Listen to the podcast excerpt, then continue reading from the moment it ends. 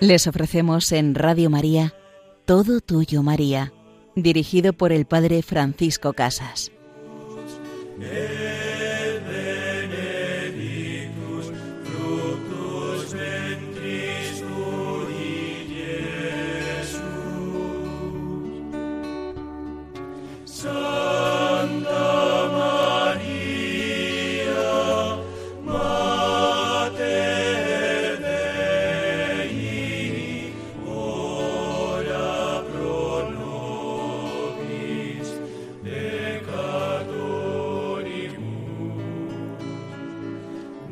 Por nosotros, Santa Madre de Dios, que por obra del Espíritu Santo concebiste al Verbo, al Hijo del Eterno Padre.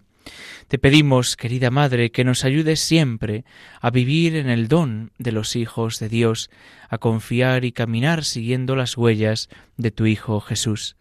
En este programa vamos a entrar en esa dimensión maternal de María en el momento de Pentecostés, donde Jesús, junto al Padre, nos envían el don del Espíritu Santo. Querida Madre, tú uniste a los apóstoles en oración para recibir, esperar y confiar que el don del Espíritu Santo, con esa imagen de las llamas de fuego, del rocío, del viento fresco y suave, inundara nuestras vidas. En la segunda parte de nuestro programa nos acercaremos a uno de los padres de la Iglesia, a San Efrén, para pedirle que sea él quien nos enseñe a conocer también y amar cada día a Jesús. Nos decía el Papa Benedicto XVI, no hay iglesia sin Pentecostés y no hay Pentecostés sin la Virgen María. El pasaje con el que San Lucas describe la primera comunidad cristiana de Jerusalén incluye la presencia de María. Ella se encuentra entre los personajes centrales que forman el puente entre la historia de Jesús y el camino de la Iglesia. El relato del libro de los Hechos de los Apóstoles en el capítulo 1 versículo 14 constituye un sumario que corresponde a la tradición más antigua de la Iglesia de Jerusalén, y podemos aseverar que recoge una de las primeras afirmaciones de la Iglesia sobre María. La presenta como Madre de Jesús. Sin duda alguna, que aunque Pedro sea la cabeza de los once, María representa el corazón del grupo, el núcleo aglutinador de todos los que se han reunido para orar y prepararse para la venida del Paráclito. Aquí puede apreciarse, como afirma San Juan Pablo II, que la dimensión mariana de la Iglesia antecede a su dimensión petrina, aunque ambas sean complementarias. San Lucas nos ha dicho que María conservaba todas estas cosas meditándolas en su corazón. Por eso, María es fundamento del recuerdo de la persona y de la vida de Jesús, que serán como las raíces de la Iglesia. Ella, presente en el cenáculo, transmitirá a la Iglesia de todos los tiempos sus recuerdos íntimos sobre Jesús, como testigo insustituible del nacimiento y la vida oculta de Jesús. María garantiza la humanidad verdadera del Hijo de Dios, que por obra del Espíritu Santo ha tomado carne de su carne. San Juan Pablo II afirmaba en la Iglesia que nace, ella entra, entrega a los discípulos como tesoro inestimable sus recuerdos sobre la encarnación, sobre la infancia, sobre la vida oculta y sobre la misión de su Hijo divino, contribuyendo a darlo a conocer y a fortalecer la fe de los creyentes. Es necesario señalar el desarrollo doctrinal y la continuidad que existe entre el Evangelio de San Lucas y los Hechos. Para San Lucas, la iglesia naciente que se describe en el libro de los Hechos en el capítulo 1 es el cumplimiento de la historia de Israel. Todos los demás personajes que aparecen en la infancia de Jesús, Isabel, Zacarías, Juan el Bautista, Simeón, han desaparecido, y sólo María permanece en la nueva comunidad. Ella, que viviendo en fidelidad a Jesús se convierte en prototipo del verdadero Israel, es ahora prototipo de la Iglesia naciente. La hija de Sión aparece como el vínculo de unión entre el Nuevo y el Antiguo Testamento.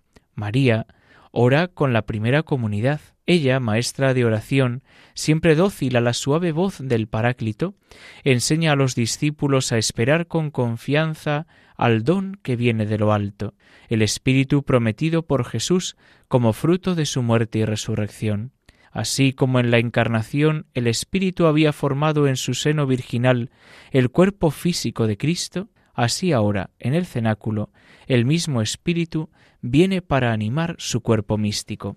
María ha tenido ya experiencia de la acción del Espíritu Santo, puesto que a su poder creador debe ella su maternidad virginal, pero era oportuno que la primera efusión del Espíritu sobre ella, que tuvo lugar con miras a su maternidad divina, fuera ahora renovada y reforzada. En efecto, al pie de la cruz, María fue revestida por una nueva maternidad con respecto a los discípulos de Jesús. Precisamente, esta misión exigía un renovado don del Espíritu. Por consiguiente, la Virgen lo deseaba con vistas a la fecundidad de su maternidad espiritual. Así vemos cómo el don del Espíritu Santo se va actualizando en nuestra vida según la misión y tarea que el Señor nos pide en cada momento. Como decía al inicio, Benedicto XVI nos ha dicho que no hay iglesia sin Pentecostés y no hay Pentecostés sin la Virgen María. Y es que María, por su profunda humildad y su amor virginal, se ha convertido en esposa del Espíritu Santo. Por su fe, esperanza y caridad, María es tipo de la Iglesia. Ella está tan vacía de sí misma y tan llena de amor a la voluntad de Dios, que el Espíritu Santo se complace en inundar continuamente su alma y escuchar sus ruegos por la Iglesia naciente. Pero esta experiencia de oración con María para invocar el don del Espíritu Santo no es algo que pertenezca al pasado. El Papa Benedicto XVI afirmaba que en cualquier lugar donde los cristianos se reúnen en oración con María, el Señor dona el Espíritu Santo. Tengamos también nosotros, pues el coraje y la generosidad de renovar nuestra oración unidos a la Virgen María, siempre, siempre y en todo lugar. Pidámosle a ella que interceda por nosotros ante Jesús, para que, como en las bodas de Caná, se dirija a su Hijo para decirle no tienen vino. Con su poderosa intercesión, ella nos alcanzará un renovado Pentecostés para nuestras almas y para toda la Iglesia. En los primeros inicios, en los inicios de la Iglesia, pues estaba aún tierna, infante, y para ese momento la presencia de la Madre era indispensable. La Iglesia naciente en Pentecostés se plasma en la comunión por el Espíritu de todos los primeros miembros, entre los cuales estaba María, pues que ella, que con su oración, que con su vida confió y avanzó en el itinerario de la fe, nos enseñe también a cada uno de nosotros a caminar en nuestra vida, a pedir el don del Espíritu Santo para la misión concreta que el Señor Jesús ha pensado y soñado para cada uno de nosotros.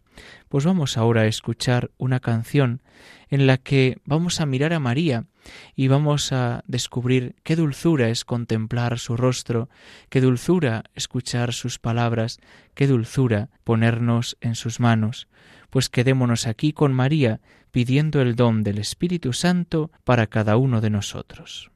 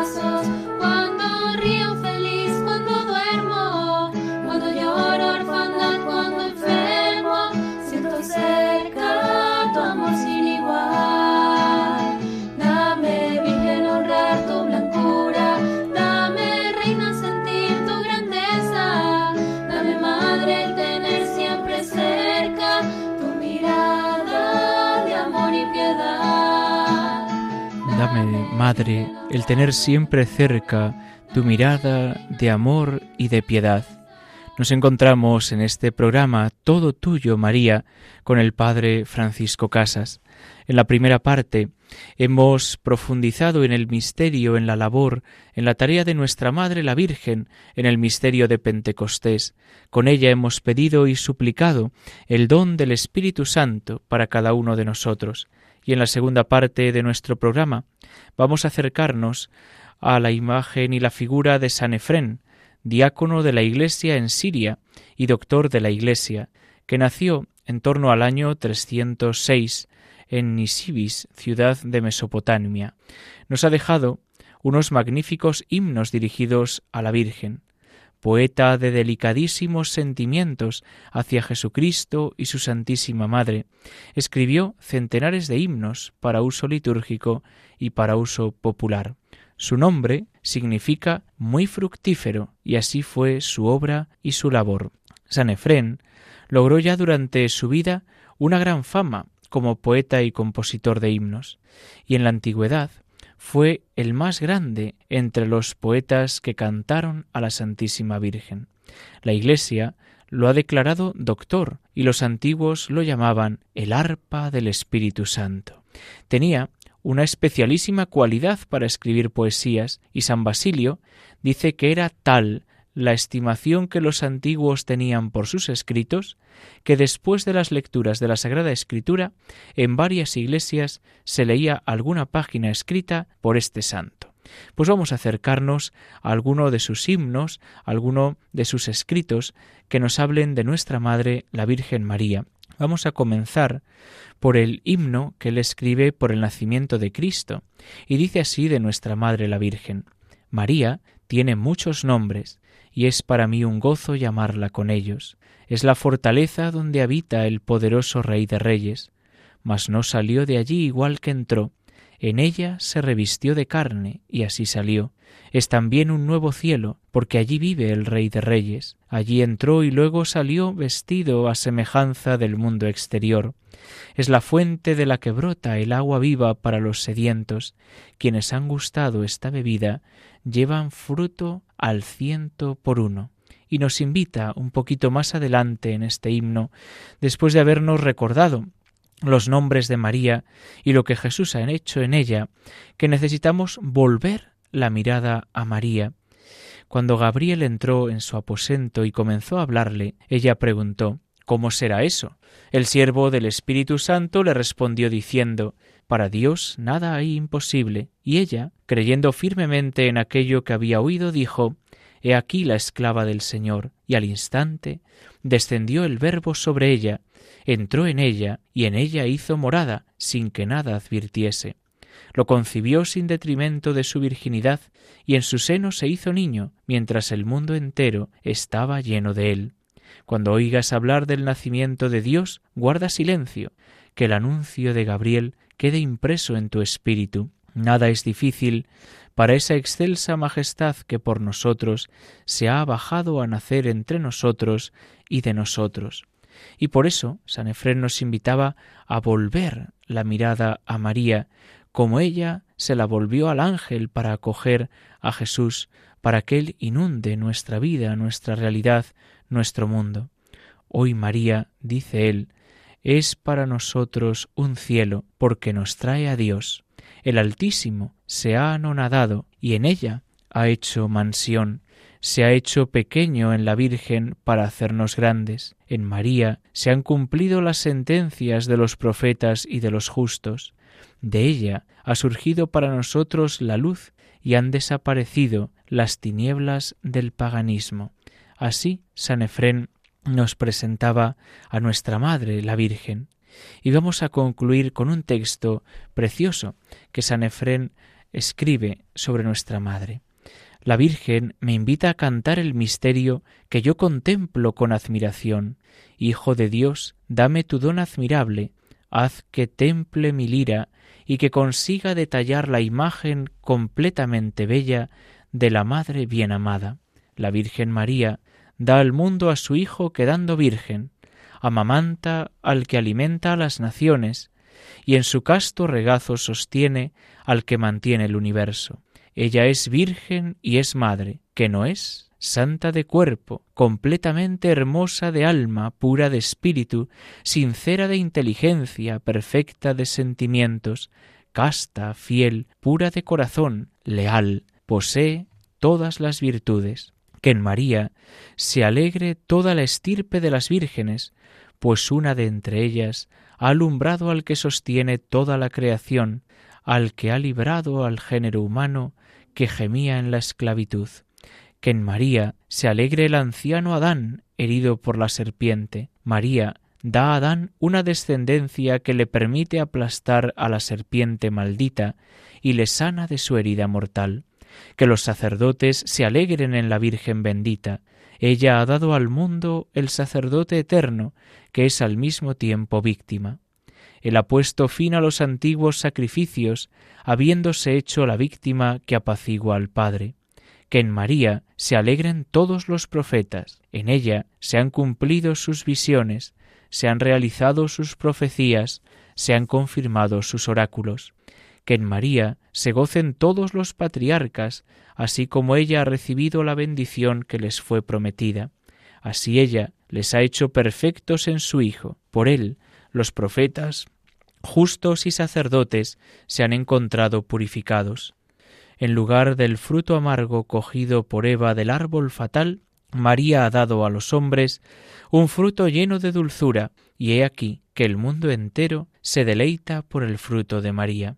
El árbol de la vida oculto en medio del paraíso ha surgido en María y ha extendido su sombra sobre el universo, ha esparcido sus frutos tanto sobre los pueblos más lejanos como sobre los más próximos. María ha tejido un vestido de gloria y lo ha dado a nuestro primer Padre. Él había escondido su desnudez entre los árboles, y ahora, investido de pudor, de virtud y de belleza, es recibido por María. Al que su esposa había derribado, su hija le alza, sostenido por ella, se endereza como un héroe. Eva y la serpiente habían cavado una trampa, y Adán había caído en ella. María y su real hijo se han inclinado y le han sacado del abismo. La vid virginal ha dado un racimo, cuyo suave jugo devuelve la alegría a los afligidos. Eva y Adán en su angustia han gustado el vino de la vida y han hallado completo consuelo.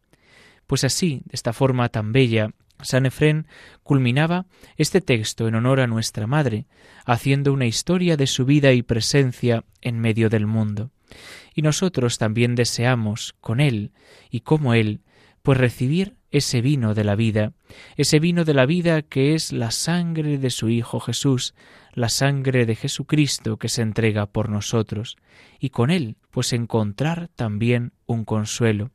Os invito en este día a que podamos, como nos invitaba San Efrén, pedir por los sacerdotes, para que ellos, para que nosotros también nos alegremos en la Virgen bendita, ella que ha dado al mundo al sacerdote eterno, que se entrega por cada uno de nosotros, nos enseñe a los sacerdotes a entregarnos también con Cristo, a entregarnos con Él por cada uno de los hombres, a entregarnos para ser servidores y tener un corazón a imagen del del buen pastor, pues que la intercesión de San Efrén y que nuestra Madre, la Virgen, la que siempre estuvo al pie de la cruz, al pie del momento más difícil de la vida del hombre y en pie para recibir el don del Espíritu Santo, nos ayude a cada uno de nosotros a confiar en el amor de Jesucristo.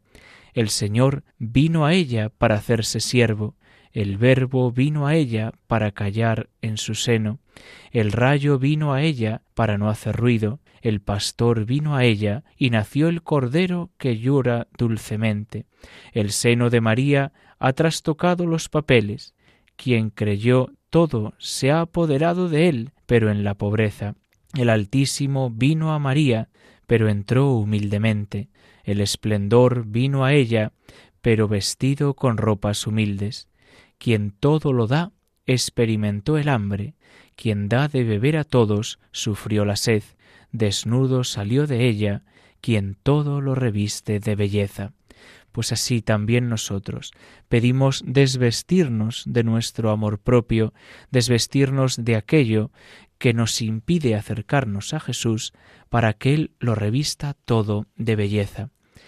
Os invitamos a escuchar de nuevo este programa en el podcast de Radio María, escribiendo el nombre del programa, Todo Tuyo María y la bendición de Dios Todopoderoso, Padre, Hijo y Espíritu Santo, desciendan sobre vosotros. Alabado sea Jesucristo.